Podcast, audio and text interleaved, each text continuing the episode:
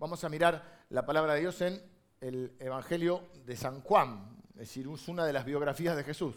Recuerden que hay cuatro biografías, Mateo, Marcos, Lucas y Juan. Y cada uno nos cuenta aspectos de... Eh, cuando juntamos los, leemos las cuatro historias, es como que vas eh, teniendo un montón más de detalles y de aspectos sobre la personalidad, la vida y la obra de Jesús. Vamos a hablar de Jesús hoy que se encontró con una, un, vamos a ver, un estudio de caso, pero es importante porque a veces se hace estudio de caso, eh, sobre todo cuando hay alguien que está enfermo o lo, paciente de algún, y a veces se pierde de vista que es una persona con sentimientos, con cosas, y está bien estudiar las, las problemáticas, pero sin perder nunca la empatía y la misericordia. Esa es la palabra que no me salía hoy. Eh, y hoy vamos a hablar acerca de cuando nos toca eh, sufrir. A veces nos toca sufrir. No te voy a decir pare de sufrir porque te vas a confundir de lugar. Pero, eh, eh, porque aparte no es verdad. En la vida en algún momento te toca sufrir. Más de una vez. Si estás en este planeta sabes de lo que estoy hablando. A veces estás, quizá pensaba yo, y a la mañana hay personas hoy acá que están, o que van a venir hoy, que están sufriendo. O quizá hay personas que aman a alguien que está sufriendo. Y cuando sufrimos surgen todas las preguntas. ¿no? Generalmente nos preguntamos, porque a mí hay una pregunta extraña que uno dice a veces es que, ¿qué hice para merecer esto? A veces nos preguntamos, eh, ¿dónde está Dios? ¿Se distrajo? ¿Acaso no cuida de mí? ¿No me quiere? Todas esas preguntas, a ver qué habré hecho mal, a veces preguntamos qué habré hecho mal. Y bueno, son preguntas que surgen y, cuestionamientos que nos hacemos cuando nos toca sufrir. Vamos a ver el encuentro de Jesús con alguien que este pobre sufrió desde que nació. Así que sabe exactamente qué es el sufrimiento. La historia se encuentra en Juan capítulo 9, como les dije. Si traen Biblia, me gusta leer la Biblia de papel, a veces no puedo, estoy como la casa de papel, la Biblia de papel, porque a veces tengo un problemita que no veo bien de cerca, entonces tengo que andar alejando y tengo por ahí este, la ayuda en el celular, que tengo la letra grande, y si no, ahora aquí tengo algunas pantallas que me ayudan. Así que si vos podés leer del papel, mejor. Si no, va a salir en pantalla. Como es un relato largo, no lo vamos a leer todo, sino vamos a ir leyendo. Lo vamos a leer todo a la larga, pero lo vamos a ir, así que los que tienen Biblia manténganla abierta y vamos a ir desgranando un poco esta historia. Cuando son devocionales, yo lo que suelo hacer es tomar un pasaje, ir leyendo y ir extrayendo de uno o de dos versículos, de cada versículo, algo que podamos compartir que creemos que viene de Dios. Dice, al pasar Jesús vio un hombre ciego de nacimiento, o sea que este muchacho sufrió desde que nació. ¿Mm? Imagínense todo lo que implicaba eso. Implicaba que nunca vio la cara de su mamá, que es la primera buena noticia que algunos hemos tenido en este mundo, ¿no? La cara de mamá. Nunca vio un atardecer, nunca vio este, un, paisaje. Eso lo llevaba además, en ese tiempo no había una, eh, una red social, pero no me refiero a las redes sociales, sino al... ¿Ves, que todavía estoy... Eh, un sistema de soporte, o sea, un estado presente, no había una, una pensión, una forma de, de, sostenerse, por lo cual generalmente estas personas estaban eh, no les quedaba otra opción que mendigar. De hecho, vamos a ver en esta historia que es el sábado, que es el día de reposo, como hoy es el domingo donde nos juntamos, donde se juntaba todo el pueblo judío, y este hombre está a las puertas del templo mendigando. ¿Por qué? Porque ahí es donde estaba la gente el día domingo, del día sábado, perdón. En el caso de ellos, el día sábado. Así que, condenado a la mendicidad, era muy difícil que pudiera armar una familia porque ¿cómo la iba a sostener? si no podía tener trabajo, no, tenía, no podía tener ingresos. Así que realmente este hombre sabía lo que era sufrir. Y surge la pregunta, en este caso de los discípulos. Los discípulos, dice, y le preguntaron sus discípulos diciendo, Rabí, ¿quién pecó, este o sus padres, para que haya nacido ciego? Las preguntas que dijimos, los cuestionamientos que surgen frente al sufrimiento. ¿Qué pasó acá? Preguntan los discípulos. En otras palabras, ¿por qué sufrimos? Primer detalle, podrían ser un poquito más delicados. Los cristianos o las personas, nosotros que, son, que somos de alguna manera quienes tenemos que llevar ese amor de Dios, tenemos que ser personas cálidas. Mi mamá dice cálidas. Las personas, mi mamá las divide en cálidas y frías. Si quieren saber exactamente la definición, hablen con mi mamá. Pero hay una calidez humana que hay que tener. Eh, yo le hubiera dicho, yo que Jesús menos mal que yo no soy Jesús, por supuesto, o que Jesús no es como yo. Le hubiera dicho, muchacho, es ciego, no sordo. Está ahí. El tipo, ¿quién, ¿quién pecó? A veces pasa eso. Eh, en el ámbito, por ejemplo, que uno se va de como perdiendo esa sensibilidad, no sé, el ámbito medicinal, dice, tengo una hepatitis C. No, no, tenés un paciente, tenés una persona que tiene hepatitis C. Es un estudio de caso. Yo le llamo estudio de caso porque a partir de un caso nosotros podemos sacar enseñanzas para nosotros. Pero no deja de ser una persona. Eh, muy filosófico. ¿Quién pecó? Este y el otro está ahí. O sea, puede hacer sentir mal. Tiene que ser persona con don de gente, ¿no? Bueno, pero surge la pregunta. Entonces yo quiero pensar juntos primero. ¿Por qué sufrimos?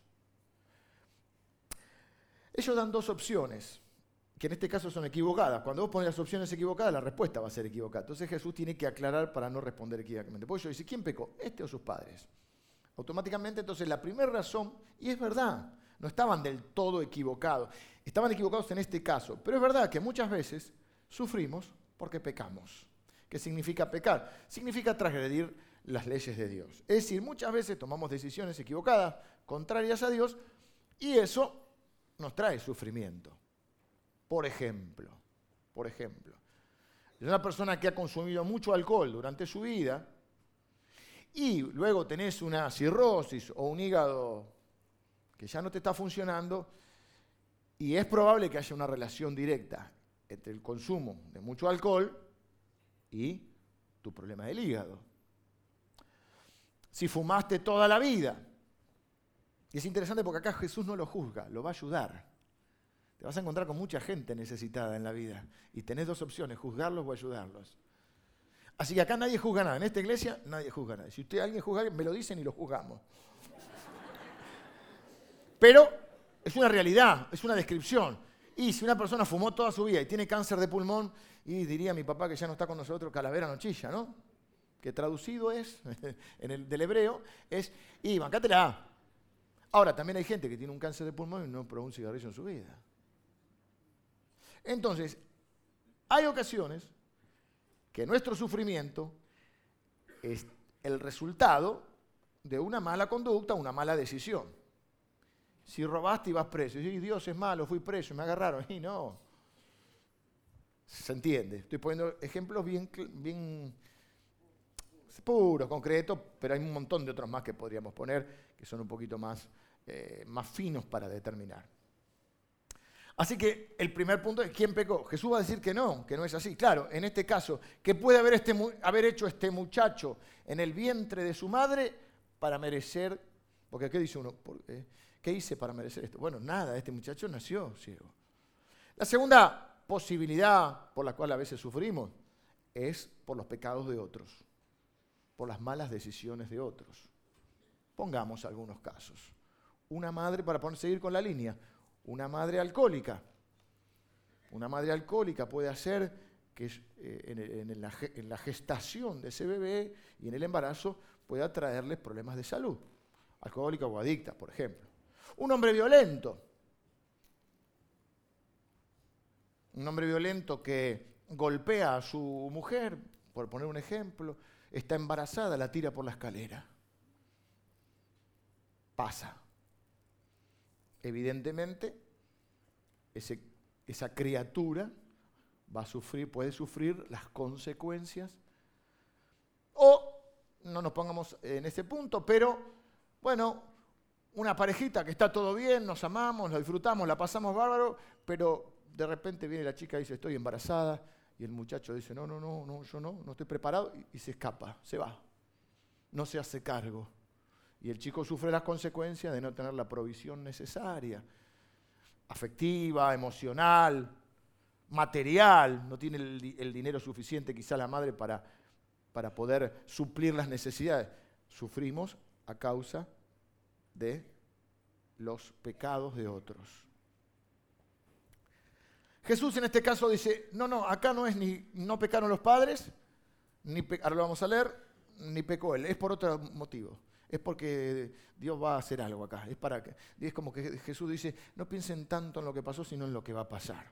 A veces estamos muy enganchados con lo que pasó y no nos damos cuenta que Dios puede hacer cualquier cosa. Para eso necesitamos la fe. Dios puede sacar lo bueno aún de lo malo. No sabemos cómo, pero lo hace. Esto es importante, este, este estudio de caso, porque en los ámbitos religiosos muchas veces se juzga más de lo que se ayuda y se establece siempre una relación directa entre el sufrimiento y el pecado. Y como les puse en estos dos casos, puede haber una relación directa. Normalmente sufrimos porque tomamos malas decisiones, porque hacemos las cosas eh, al revés de lo que deberíamos hacer, o porque otros, este, también nosotros a veces hacemos sufrir a otros, ¿no?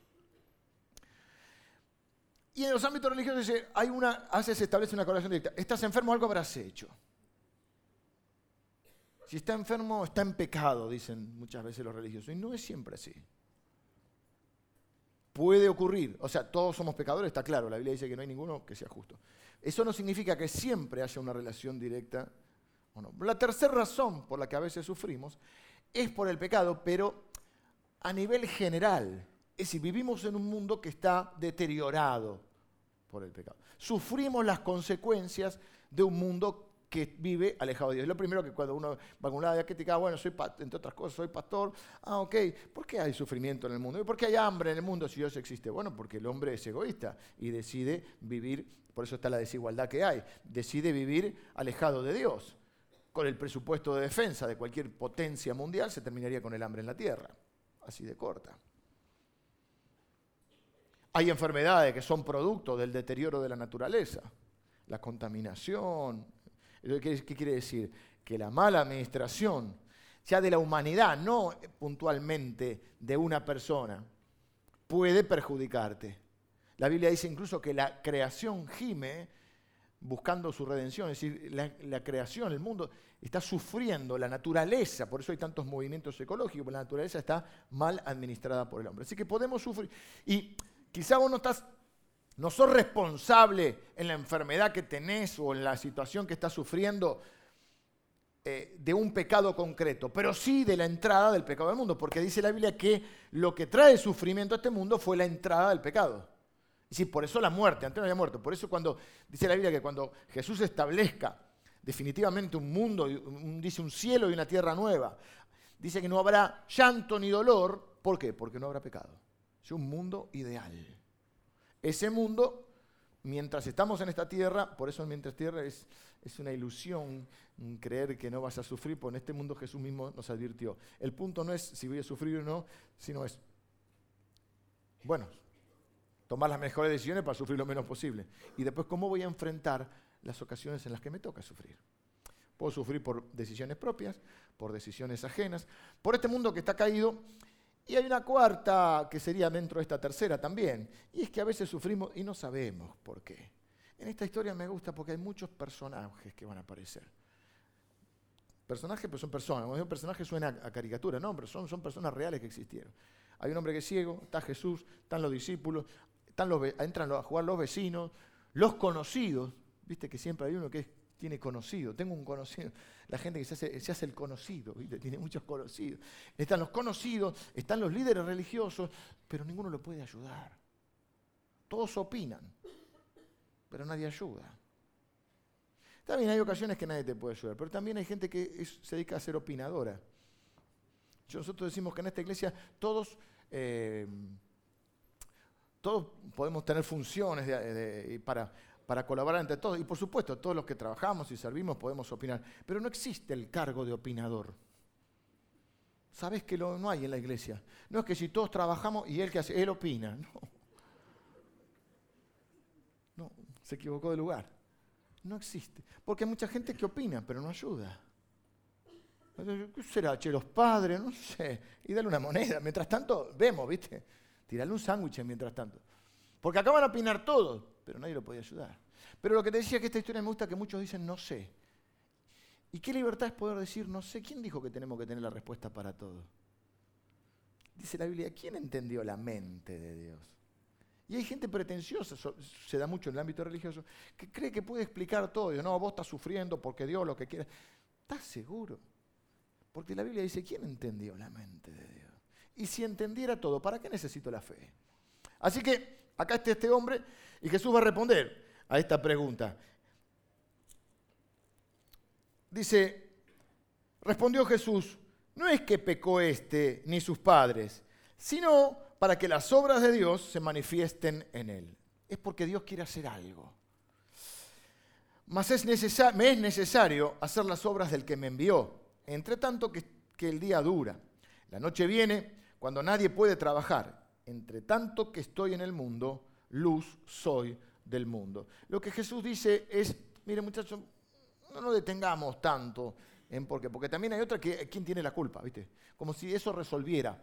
Hay quien cree, bueno, encontramos que tiene la culpa, ¿qué hacemos? ¿Lo matamos y listo? ¿Ya está? ¿Se terminó? No, el problema sigue estando. Entonces Jesús dice, bueno, no es tanto lo que pasó, es lo que va a pasar. No te quedes enganchado tanto en lo que pasó. A veces se aprende de lo que pasó. Para eso sirve mirar. Pero una mirada, después hay que mirar para adelante. Está Jesús ahí.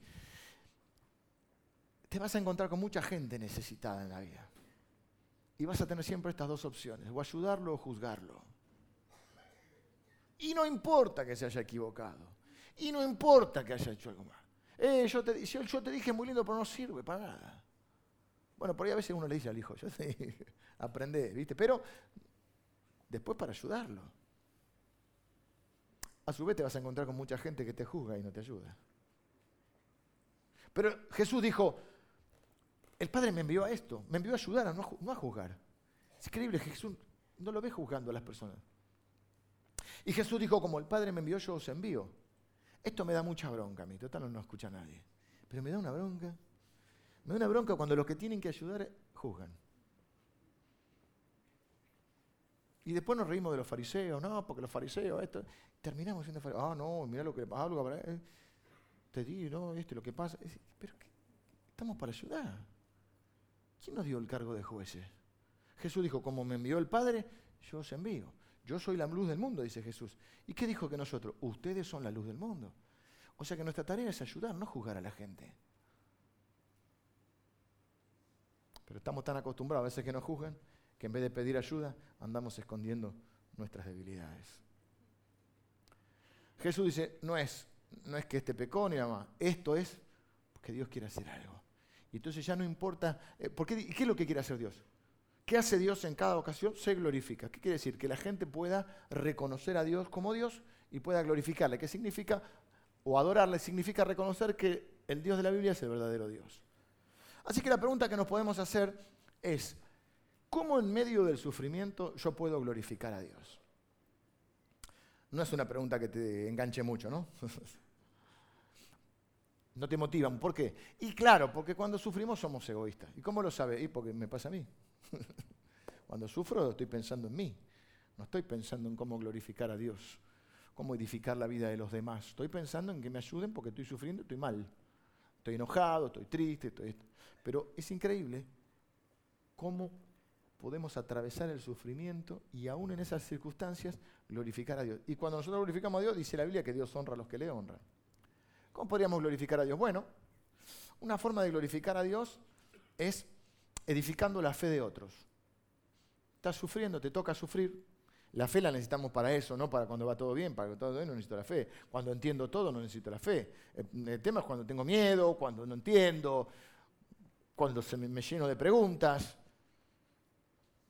cuando no sé qué va a pasar, cuando no doy más. Y entonces, ahí necesito la fe. Y esa fe puede edificar a otros. Primeramente a quién? A mis hermanos. Es decir, a otros que tienen fe. Muchas veces me ha pasado, si tengo que ir a... La Biblia dice que nosotros podemos consolar a los que sufren con la consolación con la que hemos sido consolados. Increíble eso. Entonces vos vas a le voy a dar ánimo a este que está pasando una situación. Y vas y, y al final me dio ánimo a mí y en una manera de decir que no puede ser siempre, porque no se puede vivir de fe prestada. Pero hay ocasiones donde alguien te presta un poco de fe. Y vos decís, lo fui a consolar, me, me, fui, me fui bendecido. Así que la primera forma, y eso que hace, inspira a otro hace ver que Cristo es verdad, que la fe es real y que la fe nos da la fuerza para atravesar las circunstancias. Entonces, la forma que, una de las formas que yo puedo glorificar a Dios es cuando atravieso por una, por una dificultad, por un sufrimiento, es fortaleciéndome en la fe, voy a edificar la fe de otros. Pero hay otra cosa que puede, que puede suceder. También hay gente que amo, que está cerca o que me conoce, o que yo conozco, que no tiene fe, que directamente no cree en Dios o no confía en Dios o no conoce a Dios. Y mi sufrimiento puede ser una ocasión para que yo pueda mostrar mi fe. Es lo que llamamos testimonio. Eso es lo que hemos sido llamados por, Cristo, a ser testigos. Y la gente dice, mira, che, yo si estuviera en tu situación estaría desanimado, estaría deprimido, pero mira qué temple, mira qué fortaleza. Yo, ¿Por qué vos podés enfrentar las cosas de otra manera? Porque tengo fe, porque mi Dios está vivo, porque no ando velando un muerto. ¿Y por qué me va a ayudar? Y porque yo confío en que de todo Él va a sacar algo bueno porque Él controla mi vida, por ejemplo. Entonces vos con tu fe podés no solo inspirar a otros, a otros hermanos, sino a personas que todavía no conocen a Dios. Así que hay maneras en las cuales vos podés eh, glorificar a Dios. Aún en momentos que no tenemos muchas ganas de hacerlo. Y Jesús dice que para esto ocurrió. Jesús está por encima de todo. La Biblia dice que Él es nombre sobre, tiene un nombre, se le dio un nombre que es sobre todo nombre. Después en la obra en la cruz, Dios le dio un nombre a Jesús que es sobre todo nombre. Así que si vos le podés poner nombre a lo que estás viviendo, sobre ese nombre está Jesús. En este caso, ceguera. Sobre la ceguera está Jesús. Y Jesús dice, eh, dicho esto, bueno, esta es una parte no muy elegante. Yo creo que Jesús a veces hace las cosas también tiene sentido el humor Dios. Y además, es raro. Yo entiendo que es raro. Si ustedes dudan de esto y de los buenos modales de Jesús, tienen, pueden, pueden dudar. Porque dice que escupió en tierra. No, suena muy, muy delicado, ¿no? No quiero hacerle toda la representación. Ustedes saben que a mí me gusta representarle las escenas, pero en este caso lo voy a dejar. No por lo de escupir, sino que no tengo barro. porque dice que escupió en el barro, hizo una, salsita. Yo creo que el ciego, y se lo puso en los ojos. El ciego se dejó porque total no veía, ¿no? No veía. Claro, Jesús, a ver, no sé si habrá escuchado algo, pues era ciego pero no sordo, pero ¡pup! ¿eh? Lo hizo Jesús, lo hago yo, eh, mira lo que hace el pastor, eh, eh. no juzguéis. Barrito, y le dice, dicho esto, escupió en tierra e hizo lodo con la saliva, tenía que dar el detalle, ¿eh? y untó con el lodo los ojos del ciego y le dijo, ve a lavarte en el estanque de Siloé, que traducido en español es enviado. Fue entonces y, y se lavó y regresó viendo. No sabía yo cuánto era la distancia, pero acá tenemos un montón de hermanos rápidos con el celular y vino un Matías y me dijo ahí 10 minutos sacó por el mapa, ¿viste? El Google Maps Imagínate si el cieguito hubiera tenido el Google Maps. Andaba, no, pues. Sí, le dije 10 minutos para, para, nosotros. Si era cieguito, de haber estado 20. ¿Por qué digo esto? No me estoy burlando, estoy diciendo esto ¿por qué? Porque me pregunté, ¿y por qué no lo mandó, por qué no lo sanó de una? En otras ocasiones lo ha hecho. Una oración, levanta la mano. ¿Por qué no un poquito más, más formal la cosa? ¿No? Porque, ¿Por qué no oró en mexicano? Oh, aleluya, ¿no? ¿Por qué no le revolvió el saco? No. Le escupió. E, e, e, es complicado, Jesús. No, no es complicado. Lo hace a propósito. Otra, el día de reposo. Tenés que sanar el día de reposo, che. Pero mira que hay días en la semana, diría. ¿Por qué no sanaste un martes? Siete veces sana gente en el día de reposo. El día de reposo no se podía hacer nada. Sobre el mandamiento, había un mandamiento. Dentro de los diez mandamientos hay uno de guardar el día de reposo. Pero a la gente legalista le gusta hacer más reglas que Dios, ¿viste? Le gusta poner muchas reglas. Entonces esto no lo puedes hacer, esto no, ¿viste? Si te pones esta ropa, si no te pones esta ropa, si te pintas, no te pintas, bueno, una media cosa. Entonces dice, no, no, no, no, no. ellos tenían una. El día de reposo, y ahí lo, aclara, Jesús eh, vio la, ley del día de reposo, no el, día de reposo, sino las leyes. Sobre una ley, ¿viste como cuando se reglamenta una ley que se pone en todo? Inciso uno, no se puede hacer barrito con la saliva. No literal, porque eso ya es trabajo, en serio. No se puede sanar el día de reposo. No se, ellos habían puesto hasta una cantidad de pasos que podían dar. No podías dar más de tantos pasos. Y Jesús lo manda a caminar. Si tiene que caminar 10 minutos, y unos 700, 800 metros. Hasta el, hasta estanque. Hasta el día de hoy. Mamá contaba, yo nací en la ciudad de La Plata. Cuando nací, mamá tenía una vecina que mm, guardaba el día de reposo y no podía calentar, no podía prender fuego. Entonces mamá tenía que calentar la, mamá, la mamadera para el bebé de ella. O sea, que total nosotros nos vamos al infierno, ¿no? ya somos pecadores. Bueno, dale.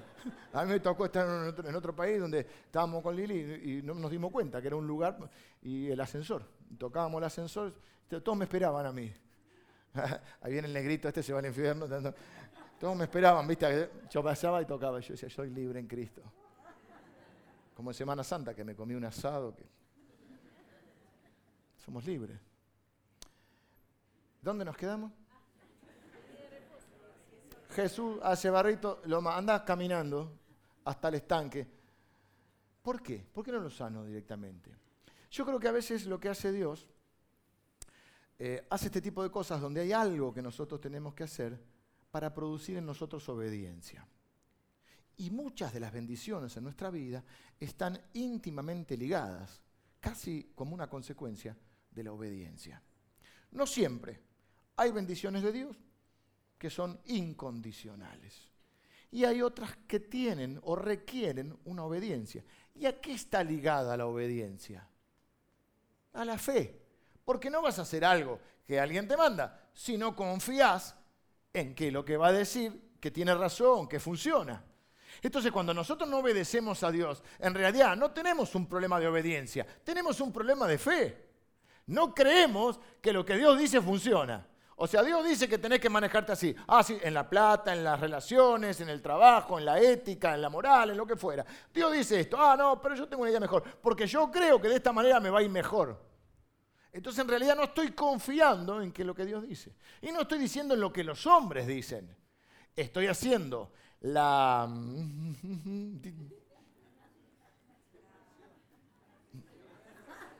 Dos palabras. La diferenciación Salió. Era como, dígalo con mímica. Tenían que... La diferenciación entre los principios de Dios y las leyes que ponen las personas. ¿Qué viene a decir Dios? ¿Por qué lo hace el día de reposo Jesús? Porque dice, porque las leyes fueron puestas, los principios de Dios, para bendecirte, no para hacerte la vida imposible. Y por sobre todas las cosas, Dios es un Dios de misericordia. Y a Dios le importa más la persona que las leyes. Ah, no, no, el día de reposo, que se, que embrome.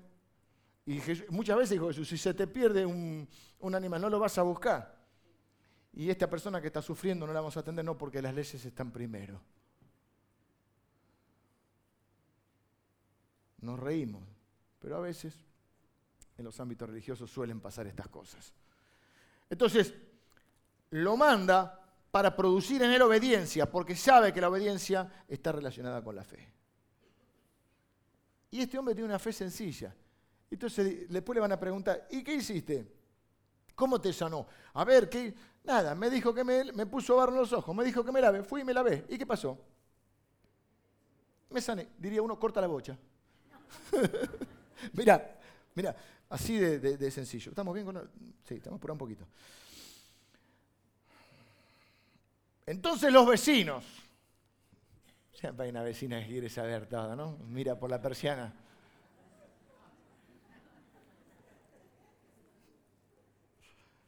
Y los que antes le habían visto, los conocidos, que era ciego, decían, ¿no es este el que se sentaba y mendigaba? Che, pero este no es el ciego.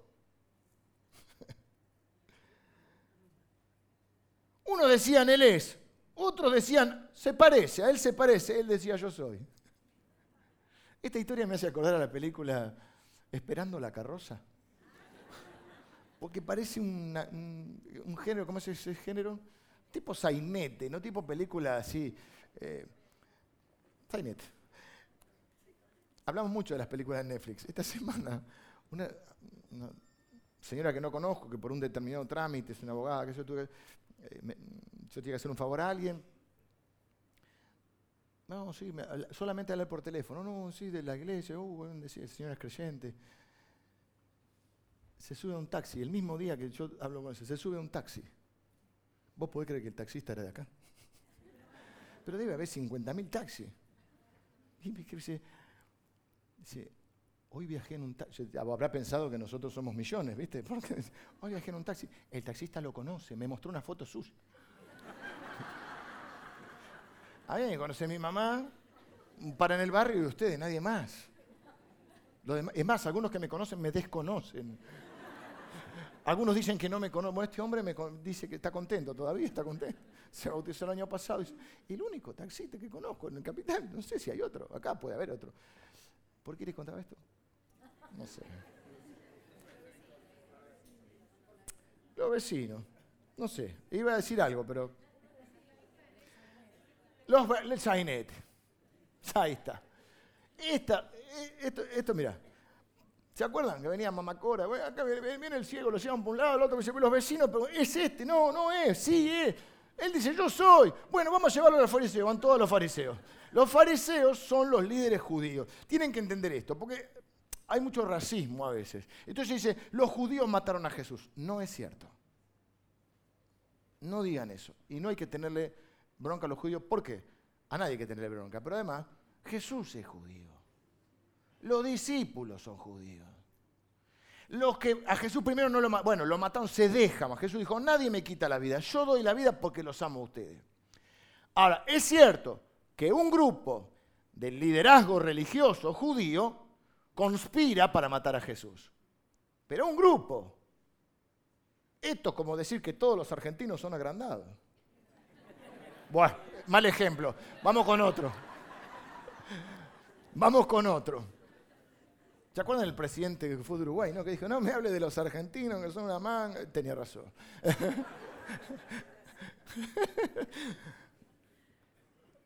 Así que toda generación es injusta. Digo esto porque en un momento va a decir los judíos y parece que fueran todos. No, y ahí son todos judíos. Entonces dice, eh, entonces los vecinos y los que antes le habían visto que era ciego decían, no es este el que se sentaba y mendigaba. Uno decía él es, otro decía él se parece, él decía yo soy. Y le dijeron, ¿cómo te fueron abiertos los ojos? Bueno, él respondió y dijo, como te dije, aquel hombre que se llama Jesús hizo lodo, me untó los ojos y me dijo, ve al Siloé, lávate, y fui me lavé y recibí la vista. Entonces le dijeron, ¿dónde está él? No sé, porque no sé todo. Una cosa sé, va a decir, que antes no veía y ahora veo él no tiene mucha teología, tiene una experiencia. Pero hay otros que tienen teología, pero no tienen una experiencia porque no conocen a Jesús. Entonces dice, llevaron ante los fariseos al que había sido ciego. Y era día de reposo, cuando Jesús había hecho el lodo y le había abierto los ojos. Volvieron pues a preguntarle también los fariseos cómo había recibido la vista. Él les dijo, me puso lodo, ya segunda vez que lo cuenta, me puso lodo sobre los ojos, me lavé y veo. Entonces algunos de los fariseos decían, ese hombre no procede de Dios, porque no guarda el día de reposo. Otros decían, ¿cómo puede un hombre pecador hacer estas señales? Y había discusión entre ellos, porque a los religiosos les encanta discutir. No, porque yo pienso que la Biblia dice, no, porque discuten mucho y sacan el foco de lo importante, y el foco es Jesús. Entonces, mientras muchas iglesias están discutiendo todavía, no quiero poner ejemplos para no herir la sensibilidad de nadie, pero están discutiendo estupideces, la gente se sigue yendo al infierno y nosotros no predicamos a Cristo. No me hagan enojar, por favor. No será así entre nosotros. Entonces estaban discutiendo por el día de reposo y por el lodo. Entonces volvieron a decirle al ciego, ¿qué dices tú del que te abrió los ojos? Y él dijo que es profeta, claro, porque no sabía más que esto. Será un profeta. Pero los judíos no creían que él había sido ciego y que había recibido la vista hasta que llamaron a los padres del que había recibido la vista. Llamen a los padres. Bueno, van todos a buscar a los padres.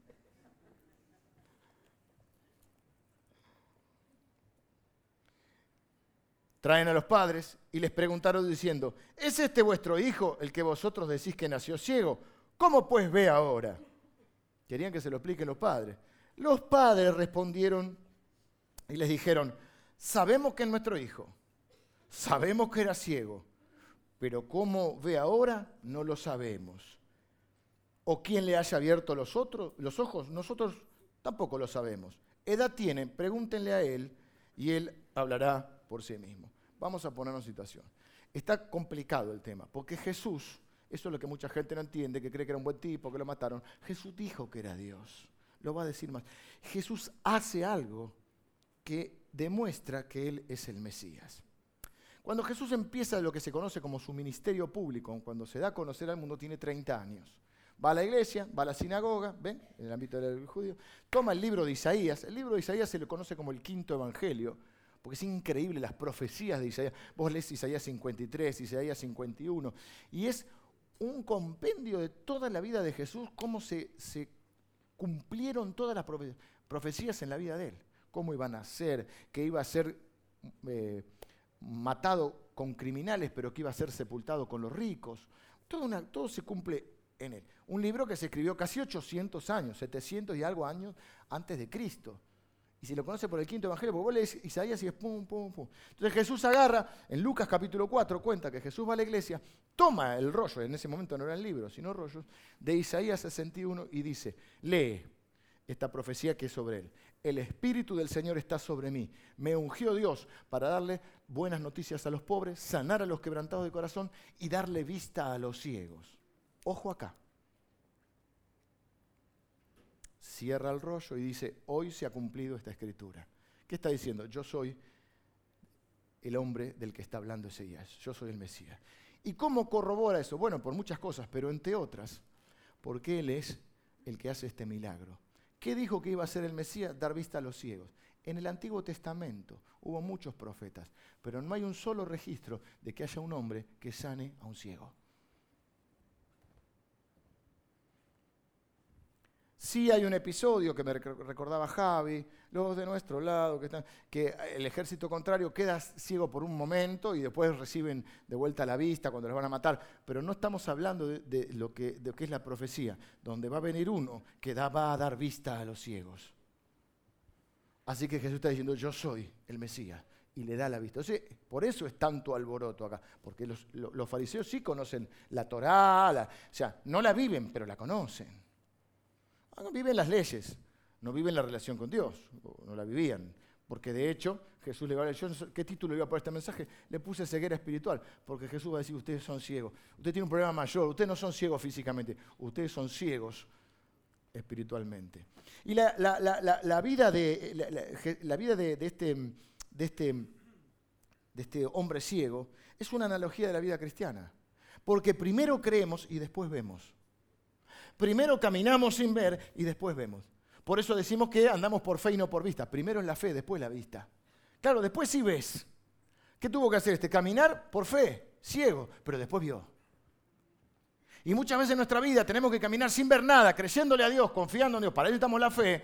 Y después vamos a ver, porque Dios honra tu fe. Y es más, si tomamos la analogía de toda la vida cristiana, vos caminás por fe, por fe, por fe, sin ver a Dios, hasta el día que estés cara a cara delante de Él. Y ahí lo vas a ver. Por eso la Biblia dice que son la fe, las tres cosas, fe, esperanza y amor. Pero la que perdura es el amor, porque en la eternidad, en el nuevo mundo, no necesitas fe ni esperanza. La fe y la esperanza la necesitas en este mundo corrupto y caído e insensible y hostil. En la eternidad no. Ahora, el amor sí va a estar, por eso el amor es superior. Dicho lo cual, Vamos a concentrarnos. ¿Qué pasó? Llamen a los padres. ¿Por qué los padres contestan así, se lavan un poquito la mano? Pregúntenle, porque le tienen miedo a los religiosos. Porque si hay algo que hacen los religiosos es que te meten miedo. Si no haces esto, te vas al infierno. Si no haces lo otro, va al boliche, te va al infierno. No, no, Dios, pues perder la salvación, ¿no? Porque todo, no, si usas pantalones. Les encanta meter miedo. Te echamos. Te disciplinamos y te echamos. Fíjate. Lo dice, no estoy inventando. Pero cómo ve ahora no lo sabemos. A quien le haya abierto los ojos nosotros tampoco lo sabemos. Edad tiene, pregúntele a él. Él hablará por sí mismo. Esto dijeron sus padres porque tenían miedo de los judíos. Ve que dice los judíos, pero son los líderes judíos. Por cuanto los judíos ya habían acordado que si alguno confesase que Jesús era el Mesías, fuera expulsado de la sinagoga. ¿Ven? ¿Y dónde está el tema? Es que ¿quién da vista a los ciegos? El Mesías. Por eso dijeron sus padres, se la tiene, preguntarle a él.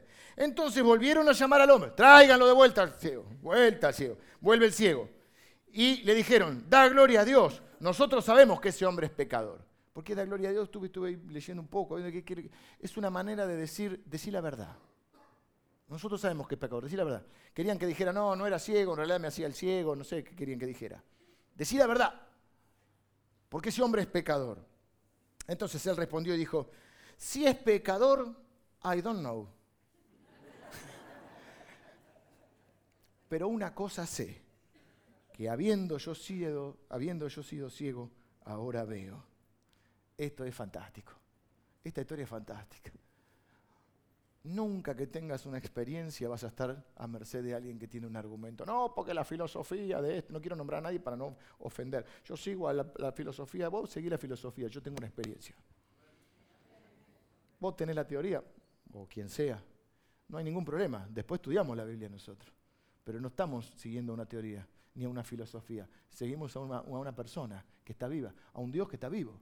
Celebramos el domingo pasado que Él está vivo. Yo tengo una relación con Dios que está vivo, que le puedo hablar y me escucha, que no tengo que ir a la tumba a llorarlo o a velar un muerto, sino un Dios que me escucha cada día. Y él dice, yo, y hay muchas cosas que yo no sé, pero una cosa sé, antes tenía una vida, me encontré con él y él transformó mi vida. ¿Ves que para ser testigo de Dios no tenés que saber el hebreo y el, griego y la exégesis? No, tenés que contar lo que Dios hizo en tu vida. Te voy a decir algo más. Hay muchos de ustedes que conocieron a Jesús hace poco tiempo, se encontraron a Jesús hace poco tiempo. Ustedes están en mejores, y si yo supiera más, está bien, que estudie más. Pero ahí sabes que la paradoja que a veces estudiamos más y después que tenemos tanto que estudiar y nos vamos y nos metemos tanto, y perdemos la, pasión de contar lo que Cristo hizo en nuestra vida. No, porque yo cursé hermenéutica, historia del cristianismo, Antiguo Testamento 1, yo también. ¿Y eso qué tiene que ver? Y entonces por ahí vos te limitas y si lo que pasa es que yo no sé. Sí, vos tenés algo que nadie puede negar, una experiencia con Cristo. Y normalmente estás en mejores condiciones. ¿Sabe por qué? Porque generalmente todo tu círculo no conoce a Cristo. En cambio, hay muchos de nosotros que ya van pasando los años y nuestro círculo se fue conformando por gente que ya conoce a Cristo. Y si tenés alguna cosa, vos traelo acá, que acá les vamos a hablar de Cristo. Y si sos de otra iglesia y nos estás visitando, te bendecimos. Y lo más importante, y amamos a todas las iglesias que predican qué cosa? A Cristo. Si Cristo no está en los púlpitos, estamos hablando de cualquier cosa. Y a veces metemos humanismo, pero si Cristo no está en el mensaje, no hay evangelio. Dicho lo cual, ¿qué hora es? Upa, tenemos que terminar. Da gloria a Dios. Nosotros sabemos que ese hombre es pecador. Entonces él respondió dijo, si es pecado no lo sé. Una cosa sé, que habiendo yo sido ciego ahora veo. Le volvieron a decir, pero ¿qué te hizo, che? Porque es creer o reventar. Y esto van a reventar, ¿eh? ¿Cómo te abrió los ojos? Él respondió, ya se puso irónico, fíjate. Ya está canchero el ciego, mira. Ya os lo he dicho y no habéis querido oír. ¿Por qué lo querés oír otra vez? ¿Querés también vosotros haceros sus discípulos? Ah, sos canchero. Estás confiado, está confiado el tipo, ¿viste? Pará, pará, sigue. Y le injuriaron. Ahí perdieron los estribos los religiosos. ¿Sabe qué hicieron? Lo insultaron. Ciego de acá y de allá. Y dijeron, tú eres su discípulo, pero nosotros discípulos de Moisés somos. Nosotros sabemos que Dios ha hablado por Moisés, pero respecto a ese, no sabemos de dónde sea. Lo bueno es que hasta ellos tienen que decir que no saben, ¿viste? Porque nadie puede explicar a Dios. Y sabemos, ah, pará, entonces volvió a responder el ciego, que ya ahora sí, ya está predicador el tipo. Fíjate. Respondiendo el hombre les dijo, no importa que lo insultaron, nada, él dijo, pues esto es lo maravilloso, que vosotros no sepáis de dónde sea y a mí me abrió los ojos. Esto es lo maravilloso. Ustedes pueden tener mucha, mucha letra, mucha teoría, pero yo tengo una experiencia. Antes no veía y ahora veo. ¿Mm? Como cantamos, Cristo ha cambiado mi vida. Perdido estaba yo y Cristo me, fui al año 1950 más o. Y fíjate, si sigue predicando. Y sabemos que Dios no oye a los pecadores. Bueno, acá todavía no la tiene muy clara, porque se las voy a predicar y tiene un errorcito teológico, porque todos somos pecadores. Y él dice, Dios no oye a los pecadores, pero si alguno es temeroso de Dios y hace su voluntad, a ese oye. Quiere decir que aquel que busca honrar a Dios. Yo lo traduzco porque está predicando, pero recién arrancó. Dice, desde el principio no se ha oído decir que algo, acá ya se, ya se avivó el de esto de la profecía, porque dice, desde el principio no se ha oído decir que alguno abriese los ojos a uno que nació ciego. Y es verdad. Si este no viniera de Dios, nada podría hacer. Jesús mismo dijo, si no me creen por lo que digo, créanme por lo que hago. Si este no viniera de Dios, nada podría hacer. Respondieron y le dijeron, tú naciste del todo en pecado y nos venís a enseñar a nosotros que fuimos al seminario. Y le expulsaron. Porque eso es lo que hacen los religiosos. Si no te peinas como ellos, eh, no salís en la foto. O el ciego se hizo un problema tremendo. Oh, no voy a poder ir más con vos, qué problema. Pero mira qué linda esta parte, esta escena. Venga, los músicos, esta escena me encanta. Necesito música para esto. Hay, escenas que necesitan música. Dale, Ezequiel. Tengo que poner voz de, de locución, ahí está. Oyó Jesús que le habían expulsado y hallándole le dijo, ¿crees tú en el Hijo de Dios? Esta escena me encanta porque los vecinos, los padres, los conocidos, los fariseos, los discípulos, todos opinan, pero nadie lo ayudó. Es más, lo expulsaron, lo rechazaron. Y dice que Jesús oyó que lo habían expulsado y hallándole. ¿Y qué tuvo que pasar para que lo halle? Lo tuvo que buscar. Así que Jesús lo fue a buscar. Jesús. La gente se agolpaba, multitudes, porque virtud, dice, salía de él, poder salía de él. Querían tocarle el manto, qué sé yo. Y Jesús dice, pare, pare. Y lo fue a buscar. Y nosotros nunca tenemos que perder el corazón de Jesús. No hay actividad que esté por encima de las personas. Y cuando hay alguien que está rechazado, despreciado o está sufriendo, los de esta iglesia lo vamos a ir a buscar. Los de esta iglesia no los vamos a juzgar, los vamos a ir a buscar. Porque estamos para eso.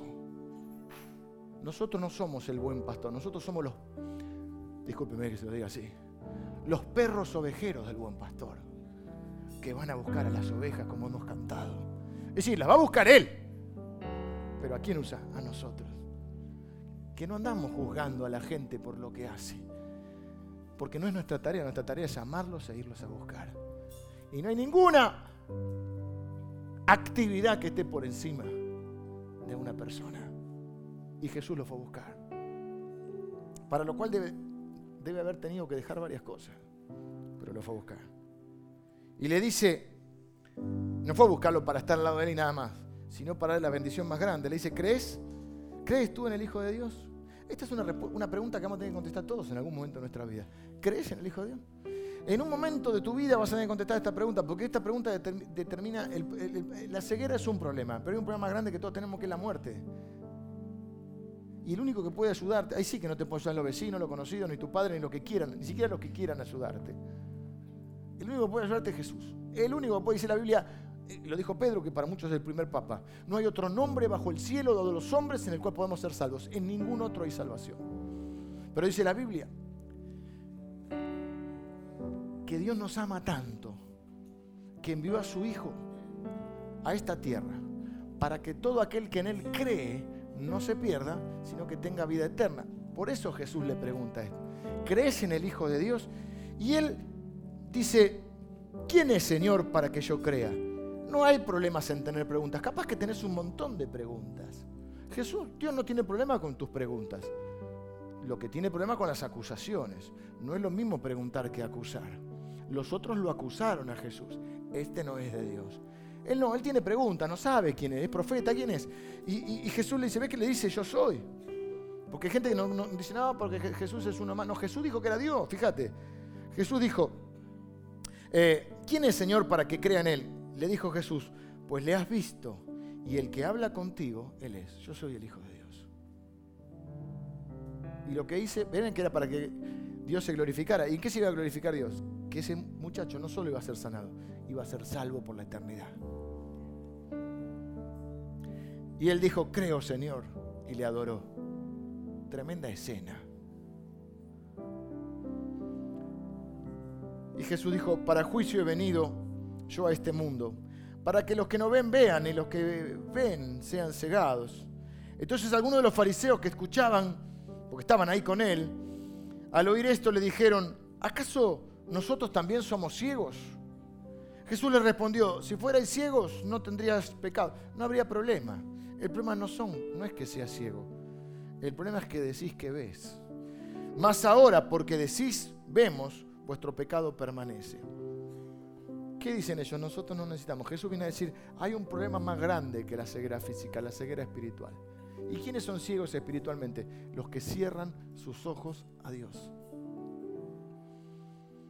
¿Y a qué está relacionado? Así como, como la fe, la obediencia estaban relacionadas, bueno, la fe también está relacionada a la humildad, de reconocer yo necesito. Yo soy un, en este caso un ciego, soy un pecador que necesito un salvador. ¿Qué dice el otro? No, yo no soy ciego. No, yo soy bueno, yo no necesito un salvador. Y esa ceguera es peor. Pero Jesús también puede resolver esa ceguera. Si uno está dispuesto con humildad a decir, yo no sé, tengo un montón de preguntas. Es más, yo creo que hoy, hoy Dios no solo va a escuchar tu oración si vos crees, sino también va a escuchar si vos querés creer. Por ahí decís, bueno, quiero creer. Hubo un hombre que le dijo, yo quiero creer, ayuda a mi incredulidad. Y Jesús le dijo, sí. Y no importa que tengas preguntas y no vas a poder entender. La Biblia es un libro que se escribió durante 1500 años. Pero sí puedes entender esto. Jesús es el único que puede darte vida eterna. Jesús es el único salvador. Jesús vino para eso. Tal es importante que dividió la historia de la humanidad en dos, antes y después de él. contamos los días antes después de él. Celebramos la Navidad, celebramos la paz. Si no, ¿qué estamos celebrando? Si no es tu Salvador. Si dejas esta vida y no tenés vida eterna con Cristo, ¿de qué te sirvió tantas Navidades? ¿De qué te sirvió ir a esta u otra iglesia? Y la única razón es que hayas dicho, que hayas cerrado tus ojos y digas, yo no necesito, yo no soy ciego Jesús dijo, si fuera ciego no hay problema, lo resolvemos. Si somos pecadores no hay problema, porque todos somos pecadores. El problema es el que no lo reconoce. Y eso, ¿saben cómo se llama? Orgullo. Yo no, ya no digo más orgullo espiritual, porque es una contradicción. Digo orgullo religioso. De alguien que dice, oh, yo, no soy tan malo como el otro. Bueno, acá no se trata de quién es más malo. Acá la Biblia dice, por cuanto todos son pecadores, todos necesitan un Salvador. Y ese Salvador es Jesús. Por eso yo quiero terminar con una oración. Yo disculpa los minutos que me he pasado, pero quiero pedir una oración, quiero tener una oración. Por aquellos que dicen, yo, yo hoy quizás tengo un montón de preguntas, quizás estoy sufriendo, voy a orar por los que están sufriendo, pero primero quiero orar por aquellos que todavía no han puesto su fe en Jesús. Ese es el problema más grande que tenemos todos los seres humanos desde el día que nacemos, que vamos a morir. Y la única manera de tener vida eterna es creer o responder afirmativamente esta pregunta que hizo Jesús. ¿Crees en el Hijo de Dios? crees en el Hijo de Dios? Quiero ayudarte con una oración. Vos podés orar más o menos y decirle, Señor, yo hoy creo que tú eres el Hijo de Dios, que viniste para salvarme y para perdonarme y liberarme de todos mis pecados. Señor, yo reconozco que, que necesito un Salvador, me arrepiento de mis pecados y, pongo mi fe, mi confianza en, en Jesús. Si reconozco que, que necesito un Salvador y que ese Salvador es Jesús. Igual que este ciego, yo te necesito, Señor. Y tengo un montón de preguntas, pero necesito creer hoy. Te entrego mi corazón. Te reconozco como Señor, Salvador, Mesías y Cristo. Como mi Salvador. Y pongo mi fe en ti. Si estás orando así, levántame tu mano derecha, por favor, que quiero bendecirte con una oración que están orando así. Biblia dice que Dios escribe nuestros nombres en el libro de la vida y que nada nos puede separar del amor de Dios. Todos los que tienen su mano levantada reciben ahora esta oración que voy a hacer por ustedes. Señor, en el nombre de Jesús, bendigo a cada persona que está con su mano levantada. Los declaro tus hijos para siempre. adoptados por la fe en Cristo Jesús, salvos, siempre salvos, perdonados y adoptados como hijos. Señor, ahora sus nombres son escritos en el libro de la vida. Y Padre, ahora reciben el regalo de vida eterna, el perdón de sus pecados y reciben una vida nueva. Señor, no sabemos todo, pero una cosa sabemos, que vas a transformar sus vidas para llevarlos a una vida de bendición tras bendición. Señor, yo los bendigo ahora en el nombre de Jesús. Amén. Amén. Denme un minuto más. Sí, dice la Biblia que hay una fiesta en los cielos por uno, no más que reconoce a Jesús. Pero antes de eso, antes de celebrar, quiero hacer otra oración por los que están sufriendo. Tienen fe, pero están sufriendo. Y alguna preguntita se les cruzó. Cierren sus ojos, los que están sufriendo. Señor, en el nombre de Jesús, te pido por los que sufren hoy. Padre, tú que consuelas a los humildes, consuélalos con la misma consolación que hemos sido consolados, Señor. Que tu Espíritu Santo, una de las funciones principales que tiene, es la de consolar. Es más, Señor, uno de los títulos que Él tiene es que dice el que consuela, el que viene a consolar. Y Señor, yo te pido ahora que tu consuelo venga, que tu abrazo venga sobre ellos, que tu presencia, Señor, sea tangible por ellos. Sientan que no están solos, aunque parece que nadie los puede ayudar, tú sí los puedes ayudar. No hay nada imposible para ti.